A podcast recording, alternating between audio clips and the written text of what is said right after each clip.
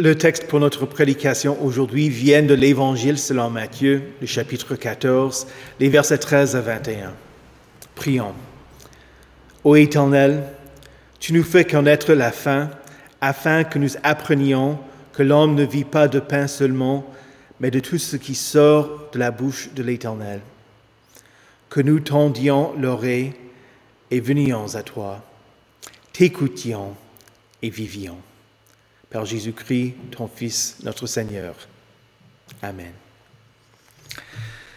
Saint de Dieu, précieux et bien-aimé, que la grâce et la paix vous soient données de la part de Dieu notre Père et du Seigneur Jésus-Christ. Amen. Le psaume 107 raconte l'histoire d'Israël lors de son pèlerinage. Le psalmiste écrit qu'il loue l'Éternel pour sa bonté et pour ses, pour ses merveilles en faveur des hommes. Car il a désaltéré les assoiffés, il a comblé de bien les affamés. Ce que l'Éternel fit pour son peuple dans l'Ancien Testament, Jésus le fit pour son peuple dans notre texte. Et il le fait pour toi aujourd'hui. Jésus voulut s'isoler après l'exécution de Jean-Baptiste. Il était dans le deuil. Il cherchait un, endroit désert où il pouvait être seul avec ses disciples. Il avait besoin de la compassion des autres, mais il n'en reçut pas. La foule était insensible en voulant plus de Jésus. De la même manière qu'un petit qui pleure ne voit pas que ses parents sont épuisés à 3 heures du matin, la foule ignora le besoin de tranquillité de Jésus. Elle ne pensa pas à l'avance à ce qu'elle faisait en le suivant à pied. Elle ne prévit pas d'emporter ce dont elle allait avoir besoin. Du coup, elle ne pensa qu'à son besoin de l'enseignement de Jésus et des, miracles qu'il pouvait accomplir parmi eux. Et donc, de la même manière que les Israélites de l'Ancien Testament n'hésitèrent pas à être conduits jusqu'au désert, la foule suivit Jésus dans un lieu insolite. Dieu n'abandonna ni les Israélites en pèlerinage, ni la foule qui suivait Jésus comme un parent qui se lève à 3 heures du matin parce qu'il aime son enfant, Jésus ne pensa pas à lui-même. Il fut rempli de compassion pour la foule et oublia son désir d'être seul. Matthieu nous décrit l'attitude de Jésus et la manière selon laquelle il répondit à la foule. Jésus fut rempli de compassion pour elle et guérit les malades. Ce fut l'amour, la compassion de Dieu et la grande nécessité dans laquelle nous sommes qui motiva Jésus à s'incarner. Jésus est vrai Dieu, né du Père de toute éternité, et vrai homme, né dans le temps de la Vierge Marie. Ce n'était ni la faim ni les maladies physiques qui le motivèrent, mais notre pauvreté spirituelle, notre cœur rebelle, notre amour du péché et la mort qui s'ensuit. Jésus est venu afin de nous sauver de tout ce qui mène à la mort. Jésus est venu pour que nous ayons la vie en abondance. La vie en abondance ne veut pas dire une abondance de biens, de nourriture, d'argent ou de luxe.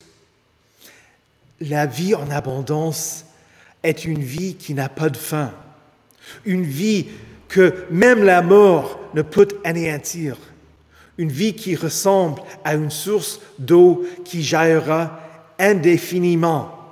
Voilà ce que tu reçois de l'Éternel. La compassion de Jésus jaillit continuellement et dépassa celle des disciples. Le soir venu, les disciples ont. Ils s'approchèrent du maître et lui dirent, Cet endroit est désert et l'heure est déjà avancée. Renvoie la foule afin qu'elle aille dans les villages pour s'acheter des vivres. Les disciples ne voulurent pas que la foule devienne un problème pour eux. Mais Jésus en fit leur problème. Il leur répondit, Ils n'ont pas besoin de s'en aller.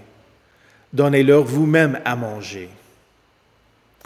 Pour les disciples, la demande était ridicule. Le texte nous dit qu'il y avait cinq mille hommes, sans compter les femmes et les enfants. Disons qu'il y avait au moins 20 000 personnes, sinon beaucoup plus que ça. Incrédules, les disciples répondirent à Jésus, Nous n'avons ici que cinq pains et deux poissons.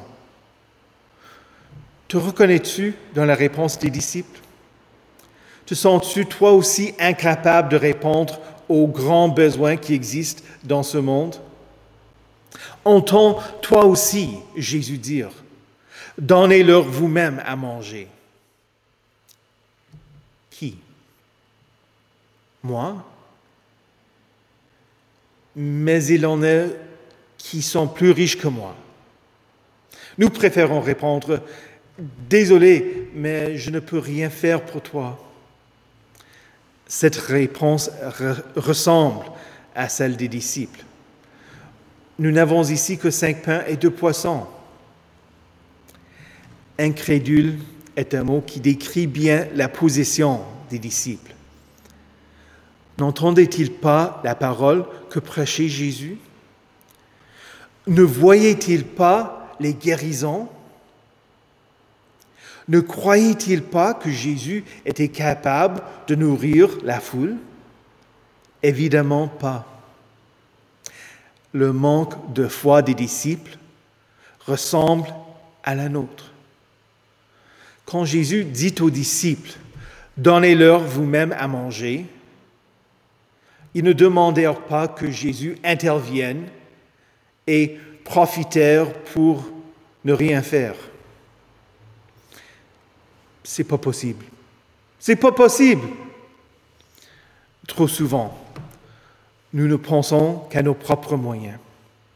Même si je n'ai que des miettes pour nourrir une foule, je peux m'approcher du Seigneur et demander qu'il intervienne. Ce qui est impossible pour l'homme ne l'est pas pour Dieu. Ne sois pas incrédule, prie le Seigneur si tu ne peux rien faire d'autre. Jésus voulut que ses disciples ne soient pas indifférents envers la foule, mais qu'ils aient de la compassion envers elle comme il en avait.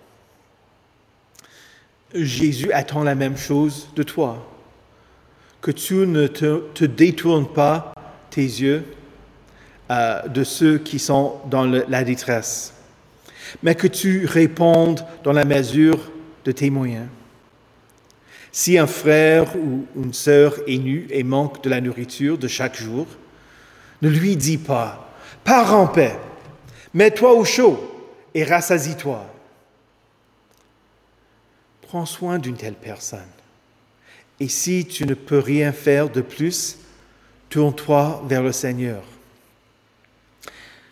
Jésus, le prédicateur et le guérisseur, dit à ses disciples de lui apporter les pains et le poisson.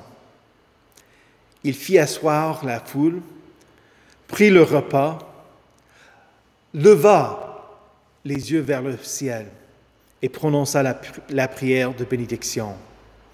Ce que les disciples étaient incapables de faire d'eux-mêmes, c'est-à-dire multiplier les pains et les poissons, Jésus le réalisa à travers eux.